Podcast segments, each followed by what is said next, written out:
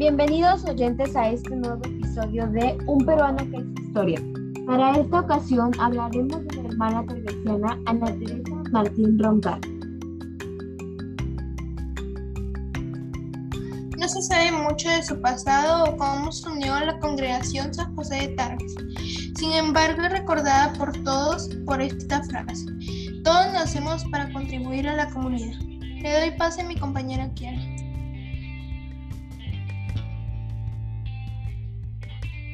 Ana es de Cajabamba, una provincia de Cajamarca. Ella estudió en un colegio Santa Teresita, que estaba a cargo de las hermanas dominicas. El padre de Teresita era ingeniero de minas y tenía una hacienda. Antes los padres te buscaban marido. Mi papá había escogido a un gringo que también tenía hacienda. Papá pensaba que el provenir de era riqueza y eso quería para mí. Adelante, Luciana. Para mi padre daba cólera, ya que desde mi, punto de vista me sentía tratado como un animal. Al igual le buscaba pareja y el dinero no me importaba. Manifiesta Ana Teresa. Su madre había muerto y su padre, por el trabajo, no podía cuidarla. La inter, interna en el colegio. Ella dice nevarse en la congregación a Piura. Teresa llegó a los 16 años. Era el año 1983 cuando el fenómeno del niño azotaba a Piura. La madre, Ana Teresa, con determinación, caminaba sobre el lodo para llegar al comedor de los niños pobres para preparar la sopa. Así fundó el comedor para los niños y adultos mayores. Micaela Bastidas es el lugar donde empezó esta travesía. Los recuerdos que invocan el cáncer que tuvo a los 23 años y por el cual en primera instancia no la dejaban asumir la labor de sus comedores, ya que implicaba cocinar.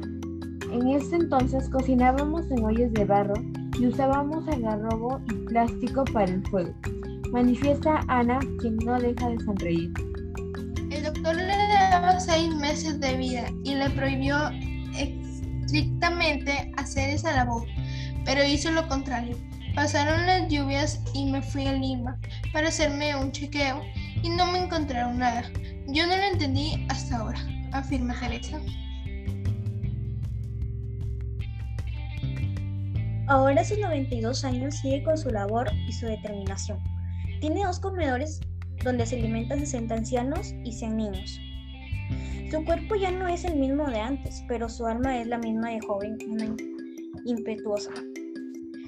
El grupo GPS realizará con la Madre Teresa y Yolanda unos proyectos como limpieza de los comedores, donar víveres y realización de un biohuerto al botiquín.